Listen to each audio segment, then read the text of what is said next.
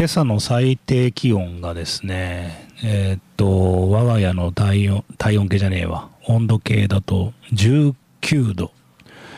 えー、ついに20度を下回ったという感じなんですけど、こうぐっと秋めいてきましたよね。で、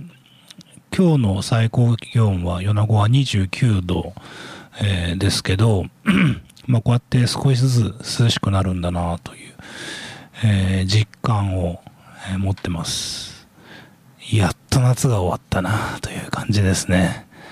まああの、夏は夏でいいんですけど、もう個人的にも暑いのすごい苦手なので、えー、涼しくなったなと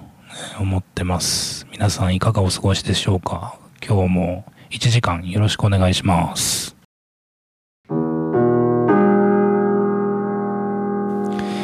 世界8億9000万のヘビーメタルファンの皆さんおはようございます。帰ってきたヘビーメタルの逆襲の時間です。この番組は FM 放送周波数 79.8MHz またダラズ FM のインターネット放送はパソコンからサイマルラジオでさらに無料音楽サイトリッスンラジオを通じて全国どこからでもお聴きいただけます番組へのメッセージはメールの方は798アットマークダラズ FM.com ファックスの方は0859-21の7878でお待ちしていますもう今日さ2時半ぐらいに目が覚めて、何言ったことないんですけどね。2時半ぐらいに目が覚めて、で、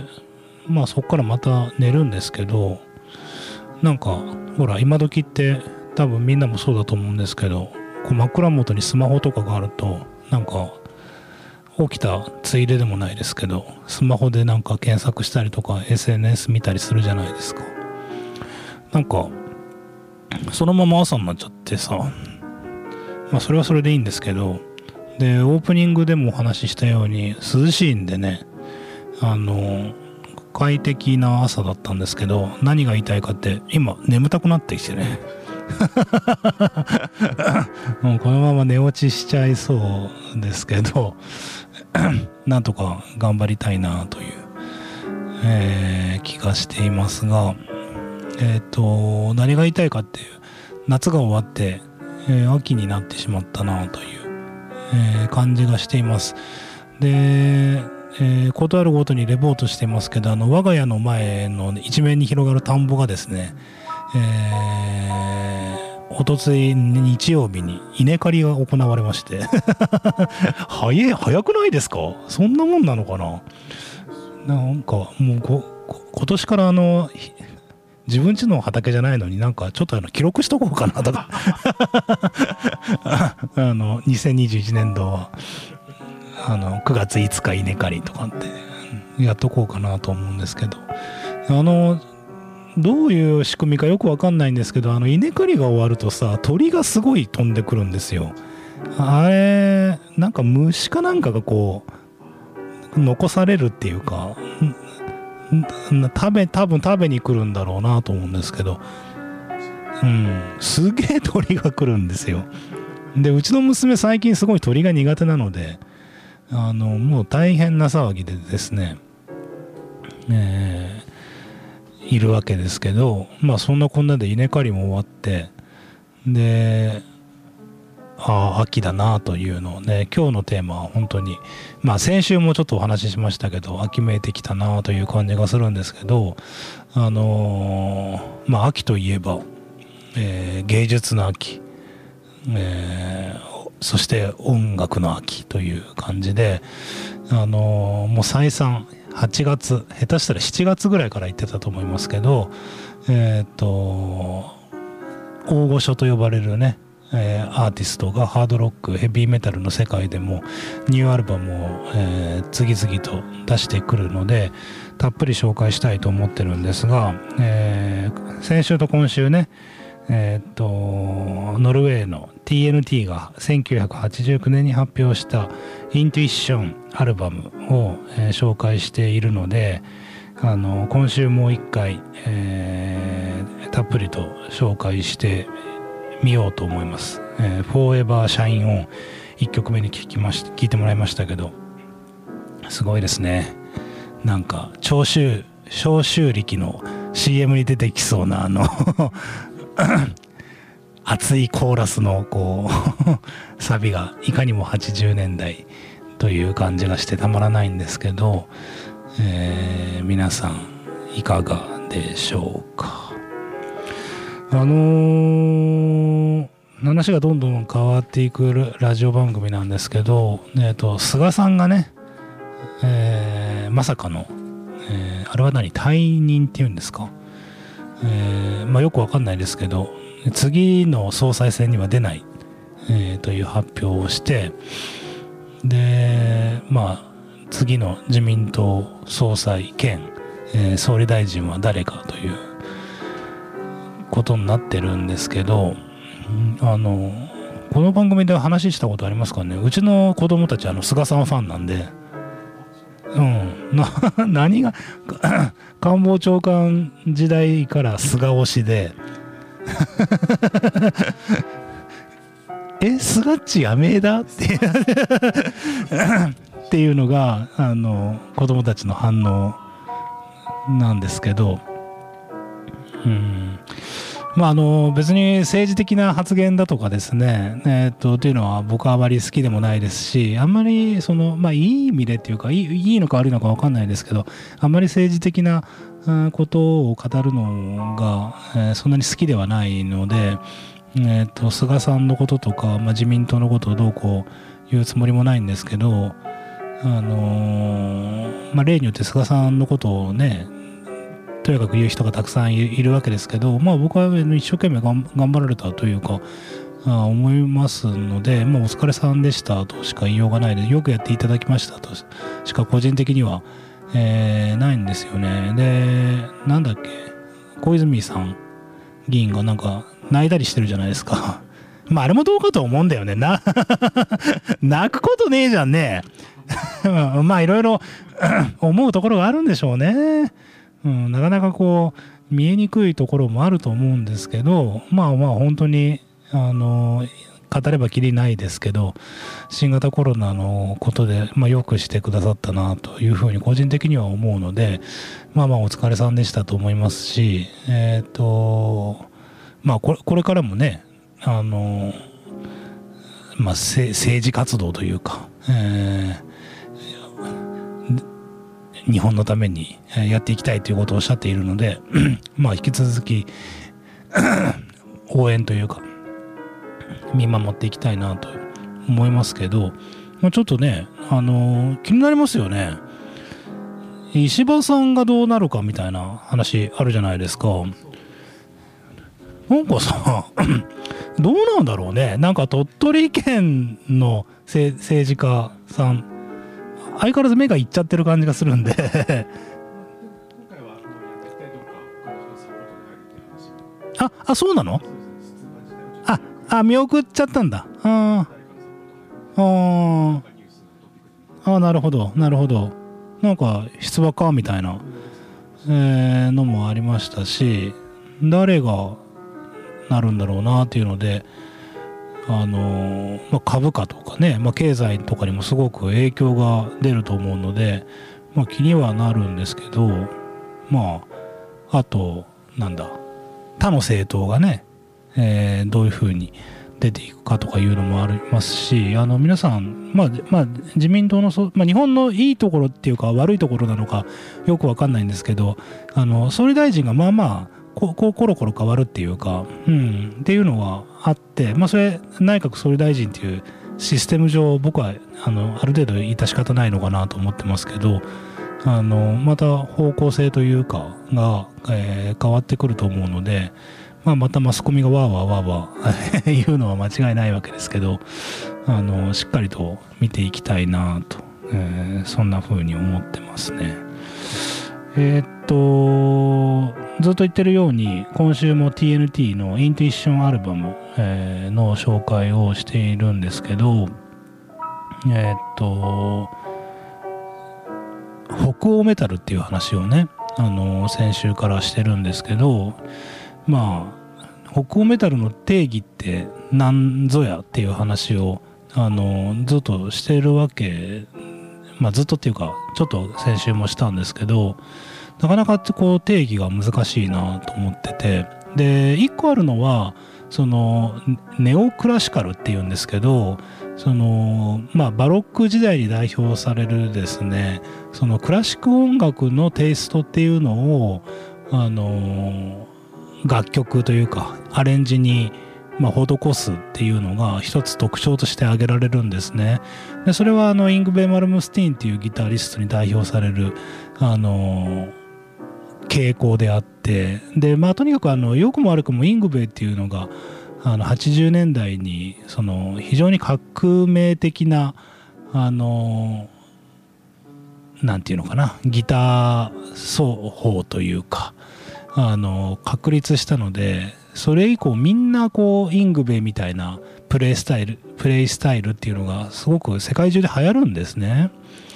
でそれを顕著に取り入れたのが一応北欧のノルウェーとかフィンランドとかスウェーデンの、えー、バンドたちだっていうことになってるんですよ。ストラトバリウスとかですね。でも厳かな雰囲気なんですね。あのキーボードとかをいい意味で大胆にフューチャーしてやるっていうのが特直で。で、で、で、そうなんだけど、僕はあの、先週のラジオでもお話ししたように、このインテュイションアルバムっていうか TNT のアルバム、ほぼほぼ今回初めて実はこの年になって聞いたんですけど、全然ネオクラシカルじゃないんですね。で、むしろアメリカンハードロック、あの、ボーカリストそもそもアメリカ人だし、あの、気持ちのいいほど、こう、大陸的な、えーこうハードロックを聴かせてくれるっていう中で全然北欧メタルじゃないじゃんって思うんですよ。だけどだけどやっぱりなんかちょっと北欧のこうぽい。で結局北欧って何なんだろうなって、まあ、そこにこ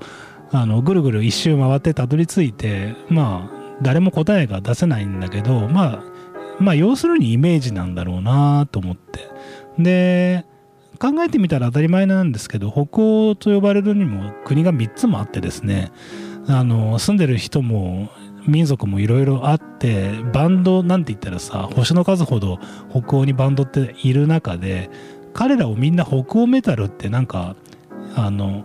こうカテゴライズすること自体がすごくナンセンスだったんだろうなって今にして思うんですけどまあなぜかあのハードロックファンの人たちってすごいカテゴライズするのが大好きなんで。LA メタルとかね。なんだよ LA メタルって。米子メタルとか言われたらどうしますか？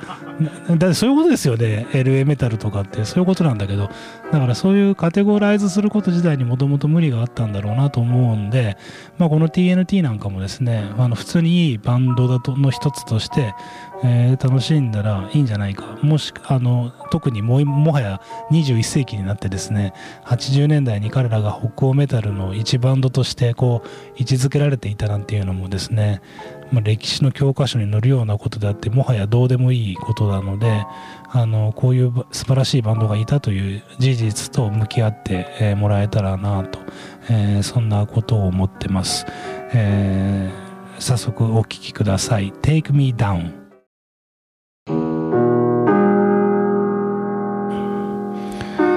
えー、っと昨日のライブドアニュース昨日じゃないな。結構前か。9月2日。先週ですね。えー、昨日僕は見たんですけど、えー、っと、これは兵庫県加古川、えー、北高生ですかね。え、っと、橋から飛び降りようとしていた女性を救助した、えー、加納さえさん17歳と2年の内田、えー、マリンさんに1日、まあ、全校表彰する県の、えー、何ですかこれは。野地菊賞が贈られたっていうことでうーんまあ橋の上から飛び降りようとしたえっ、ー、と2歳のお子さんを持つ母親をまあ説得して救ったっていうニュースが出ててまあ子育て世代っていうのもあってですねまあ本当良かったなと思うんですよね。でまあずっと言ってますけどその、まあ、何が原因でこの女性があの死を選択しかけたっていうのはちょっと、まあ、この報道だけだとわからないですけどあの、まあ、いろんな人がいろんなところで言ってると思うんですけど、えっと、この新型コロナウイルスで今世の中が大変なことになっててでまあこっから半分持論もありますけどその僕はあの新型コロナよりもそのこういう社会情勢が変わったことでこの死を自ら選ぶ人ので実際に亡くなる、まあ、端的に言えば自殺者が増えるっていうことの方がよっぽど怖いと思ってるんですね。で実際にこの約1年半ぐらいでその新型コロナウイルスで、まあ、亡くなった尊い命がなくなったっていう数がまあなんかさ20万人になるかもしれないとか40万人になるかもしれないとかまあまあ別にその予想が外れたからって別に外れた方がいいに決まってるので別にその外れたことを責める気はとりあえずはないですけど、まあ、言ってた人たちってたくさんいるわけですよね。で今も基本的にその感染症対策とかをまあ感染症対策が全て間違ってるとも思わないしむしろほとんどはいいことだと思ってるの僕も感染症対策してますけどまあその何が言いたいのかってその結局蓋開けてみたらあの新型コロナウイルスで亡くなった方っていうのが、まあ、例えば千何人とか、まあ、いらっしゃるわけですよね。で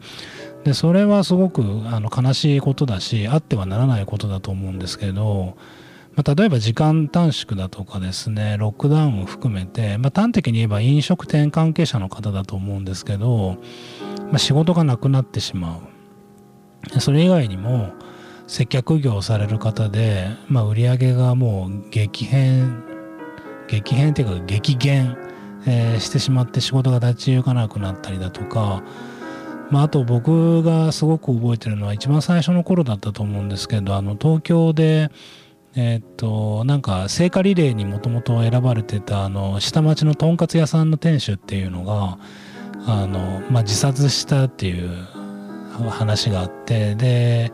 いろいろ証言なんかを見ると、まあ、その新型コロナウイルスに絶望して亡くなったっていう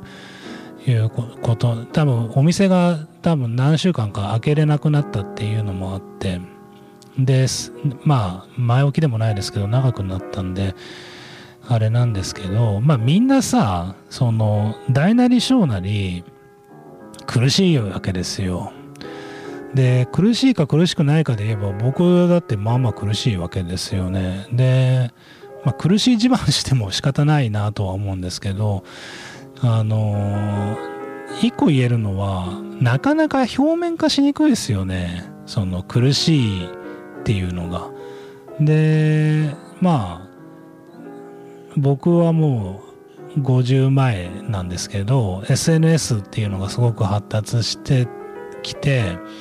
で若い人たちはインスタグラムとか TikTok とかで動画や写真を楽しんでるんですけどまああのこうまあリア充とかいうねのがこういろいろ取り立たされるようになって、まあ、何が言いたいかってもうおじさんとかおばさんとかさいいことしか言わないんですよ。でまあそれにもいろいろ言いたいことありますけどなんかルンルンなんだよね 基本。で、で、でもさ、みんな大なり小なり闇を抱えてるわけですよ。で、まあ、確かにそういうなんかこう、ネガティブなことを発信したらダメとか、まあ、まあ、いろんな意見ありますけど、なんかさ、嘘ついてまでなんか、充実しまくりライフとかって言わなくていいはずなのに、なんか今みんな大なり小なり大変なんですよね。で、この自殺未遂したあの加古川の女の人っていうのはどういう人かも全然わかんないし別に SNS でリア充ぶりを発揮していたってわけでもないんでしょうけどあのおしなべてですね皆さんの困りっている様子がちょっと伝わりにくくなってる。まあ伝わりにくくなってるというか前から伝わりにくいんだけど今は逆にそういういいことはさすごく発信できる世の中になってるので結果相対的にこう苦しんでいるのがこう分かりにくくなっているんじゃないかなっていうのは常々あの僕感じているんですけどでまあねあの僕なんかもう嫌なこととかきついことあるとすぐそういうのも書いちゃう人なので僕みたいなあののんきな人間はいいんですけどそういうことが書けない方っていうのがいらっしゃってでまあ言ってもなかなか難しいそれができれば苦労しないという話かもしれませんけどなんかあんまり深刻に考えない方がいいんだよね。いやいやあの本当ですよ皆さんいろいろと辛いことや悲しいことあると思いますけど人生そんなに捨てたもんじゃないですよ。ねえ。いいことありますよ。石川、石川だって、この前もさ、石川さゆりさん米子に来てたじゃないですか。俺行けなかったですけど、石川さゆりが米子にいると思えば、明日も頑張ろうと思うのが人情じゃないですか。ね、簡単だね。うん。いや、だけどね、その簡単なことにこう幸せを感じるっていうかねなんていうか小さいこの何気ない日常に幸せってあるのであのぜひですね落ち込んでいる方とかなんなら話聞きますよあのこの番組にもなんかお便り送ってもらってもいいですけどあの世界捨てたもんじゃないのでぜひですねまあ TNT でも聞きながらあのお好きじゃないですか ?TNT は。どうですか？あのまあ、半分冗談ですけど、世の中そんなに捨てたもんじゃないと思うので、あの、ぜひですね、自ら命を絶ったりだとか、こう、早まった、えー、決断をせずにですね、逃げたらいいんですよ。のらりくらりと。ねえ、やいのやいの言ってくる連中がいるかもしれませんけど、あの関わらない逃げるが一番ですね。あの事業をやってる方で本当苦しい資金繰りとかでねあの私もそうですけど苦しんでる方いらっしゃると思いますがそんなそんなね取って食おうっていう話でもないですからね銀行が何言ってこようがごめんごめんって言っときゃいいんですよ。本当に。なんてね、あのそういうことをあのちょっと今回の報道であの高校生よくやったなと思いますので、まあ、なんかちょっと久しぶりに心温まるニュースという感じで、えー、紹介しました。さあ、えー、TNT のインティッションアルバムから、えー、どんどんお聴きください「エンド・オブ・ザ・ライン」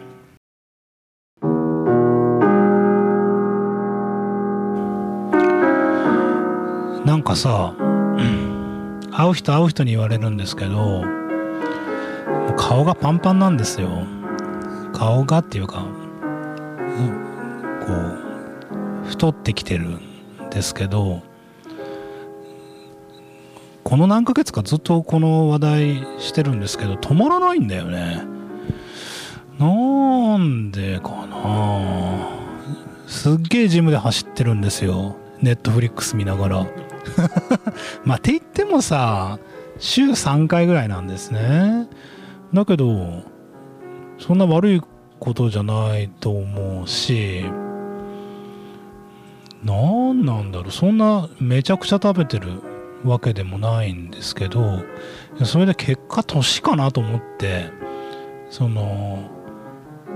若い頃みたいに食べてたら太るよみたいなのがあるじゃないですか。だけど食べたいよね。だけど食べたいなと思って。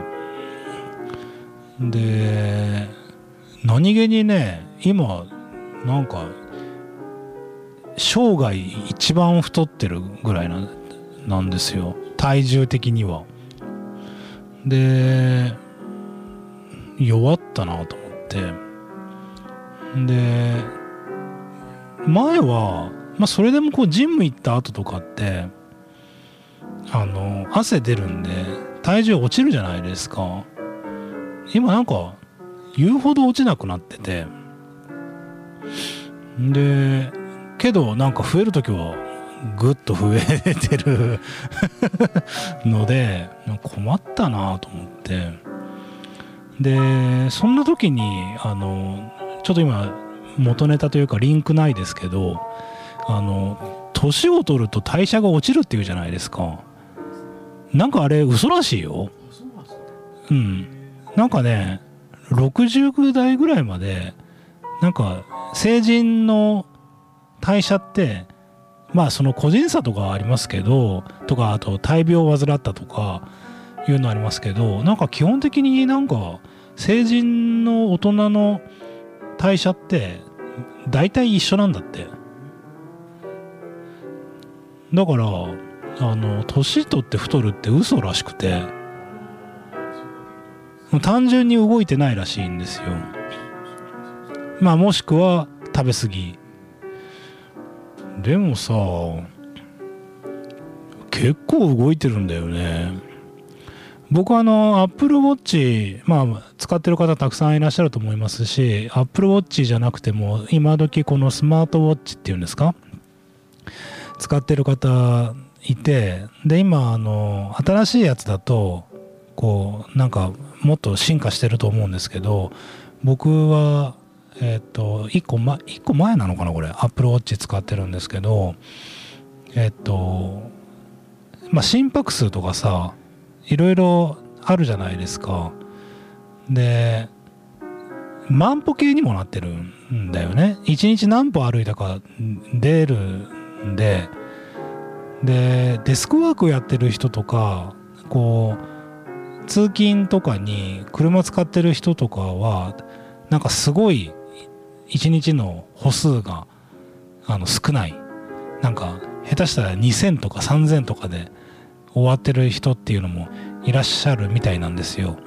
でまあ僕別にその健康志向っていうわけではないですけど歩きながらもの考えるのが大好きなので僕基本的にあのそうだな2キロぐらいまでのところだったら大体歩くんですよね。で、まあ、歩くで思い出しましたけど僕今職場が錦町の公会堂前で米子市公会堂前でまあまああの米子以外の方は分かんないと思いますけど公会堂を越えて、えー、鴨町っていうエリアに行くと米子市役所が見えてくるじゃないですか。えっと職場から役所にいろいろ提出しないといけない書類があって、まあ、郵送したら済むんですけど今の話であの歩きながらぼーっと考えるの好きなので市役所まで書類を歩いて持っていくっていうことが、まあ、平均するとそれでも週に2回ぐらいあるんですよ。でさ行きますよね。でまああのまあまああの田舎で顔が知れてるので市役所に行くと職員の人がいろいろ話しかけてまあいろいろなことはないな話しかけてくるんですよ。でこう決まって言われるのが「あ松本さん駐車券無料の処理しますね」って。米子市役所の職員の方親切な方が多いのでこっちからわざわざ言わなくてもあのどこの行政でもそうなのかなと思いますけどあの車で来た方は駐車券の無料処理2時間っていうのをやってくれるんですよ。でさ俺歩いていくじゃん。って言うとすげえびっくりされるんですよ。で場合によっちゃもうあの福祉課の人なんて錦町っていう職場まで分かってるからえ錦町から歩いてきたんですかって言われるのね。そんなにそんなにびっくりしますかね。だって片道15分ぐらいなもんですよ。っていうか多分15分もかからない。賞味10分ぐらいだと往復20分ぐらいかな。いいじゃんね別にね。歩いたって。うん。ありありだと思うんだけどまあまあびっくりされて。まあでまあそれぐらい歩くんですよ。なので僕大体あの何て言うのかな。アップルウォッチ使うまで気が付かなかったんですけど1日1万歩以下になる日ってほぼないんですね。でジムとかに行ったらすぐ2万歩とか行くねまあ走るのもあれ。計測するじゃないですか。だから2万歩とか言ってで何が言いたいかって多分ね50前のそのスポーツやってないおっさんにしてはもうそこそこ動いてる方だと思うんですよ。だけどね太るのが止まらないんだよね。何かな。まあ確かに一番考えられるのは酒だと思うんですね。まあだからそこ言われるともうグーの音も出ないのでなんかと思うけどだけどなんか SNS とか見てるとみんなすげえ飲んでるじゃないですか。特に僕の友達飲む友達が多いのでビールとかすげえ飲んでるんですよ。俺なんかはもう1日小瓶1本ですよ。いやだけどまあもともとそんなにビールたくさん飲めないっていうのがあるんであれだけどなんかそんなにビール飲むほどでもないのになんでだろうなと思って。でそうあの何のオチもないんですけどね。そのちょっとこの太るのにすごいっていうか特に今朝思ったのね。なんか毎日風呂行くじゃないですか。で風呂で体重測るんですけどちょっとあの目を疑うような 体重になっていたのでもうちょっとこれはやばいなと思ってなんとかしなきゃと思うんですけど何をしていいかわからない、うん、全く動いてない人だったらあのちょっと運動してみたらとか言えるんですけど正直ちょっと俺あのこれ以上運動できない。でかといって食べるのもなそんなそんななんかめっちゃ食うわけでもないんですけどね。なんで怖くないですか？でも病気とかだったら逆だと思うんですよ。なんかどんどんやつれていくとかあると思うんですけど。なんかいいのかな？なんかちょ今喋りながら思ったけどもしかしたらこれでいいのかな？なんかどれが正解か分からなくなってきましたけどだってもうこんな9月10月とか行ってさ今日もあの米屋さんにあの新米新僕あの米届けてもらうんでねまあ週に1回届けてもらうんであの新米いつですかって言って。言ったらいやちょ新米10月にならないとって言われてまあそりゃそうか。いやだけどうちのあの田んぼはあの日曜に稲刈りだったんだけどな。あそうか。そっから干すっていう作業にならなるのかとか思ったんでしかも思って言えばうちの畑じゃうちの田んぼじゃないんだけどね。さもさも自分のあの田んぼのように言ってますけど。そうだから新米の季節とかになってくるともう大変なんですよ。ねえ。どうどうなっちゃうんだろうと思いますけどちょっとなんとかあのこれ以上太らないようにちょっと阻止しないといけないなと、えー、そんな風に思います。なんかリスナーの方であのなんかさ結局あのファスティングとか多分番組始めた頃に言った 今ふとふとあしまったと思いましたけどあれも結局続かなかったんですね。ダメだよね。やっぱ断食って。無理だよね。みんなやってんだよ、俺の友達。うん、50とかになると。食べたいよね。うん、なんか何かいい方法があれば、えー、教えてください。さあ、えー、そんなこんなでダラダラと、えー、おしゃべりしてましたけど、最後の曲になりました。えー、TNT が1989年に発表したイントゥイッションアルバムから、えー、たっぷりと紹介しましたがいかがでしょうか。最後の曲お聴きください。Tonight I'm Falling